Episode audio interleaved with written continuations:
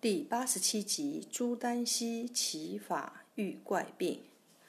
婺州城里有位做馆教书的郑老先生，为人淳朴厚道，教育有方，门生都十分尊敬他。不幸在五十多岁时，为弯腰捡地上的一张字纸条，突觉腰部一阵刺痛，此后腰就再也伸不直了。成了个驼背老公公，家人四处求医，外科医生来替他针灸按摩，可是稍稍一碰，他就喊天叫地，疼痛难受。内科医生给他开了方，服药不知多少帖，无济于事。晚上休息，床上垫上棉絮三层，还是躺不下，闹得全家不得安宁。特地到义乌去请来朱丹溪诊治。朱丹溪问了病因，切了脉，看了舌苔，也觉得这个病有点难。夜深了，朱丹溪仍在房间里来来回回的踱着步，思考治病的办法。走走坐坐，坐坐走走，一不小心坐偏了椅子，但听啪嗒一声。一个踉跄，险些跌倒，这一下却吓出个好主意来了。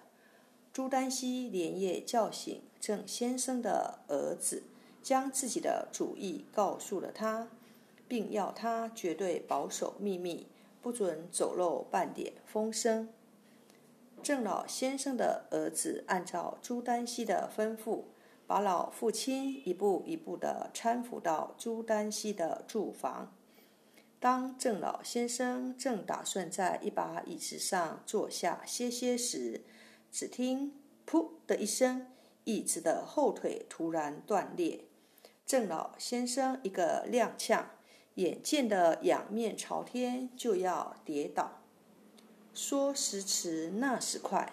在旁的朱丹溪左手托牢郑老先生的右背，右手顶住郑老先生的腰脊，顺势一按一拖。说也奇怪，未听郑老先生喊一声痛，他的腰板已然挺直了。原来这正是朱丹溪事先安排好，使其腰骨复位的妙法。郑老先生虽然吓出一身冷汗，却意外的治好了病，那高兴劲儿就甭提了。朱丹溪又特制了几副膏药，另开了些散瘀活血的方子，嘱咐家人给老先生内服外敷。不几天，郑老先生的怪病就痊愈了。故事说完了，感谢您的收听。我们下次见。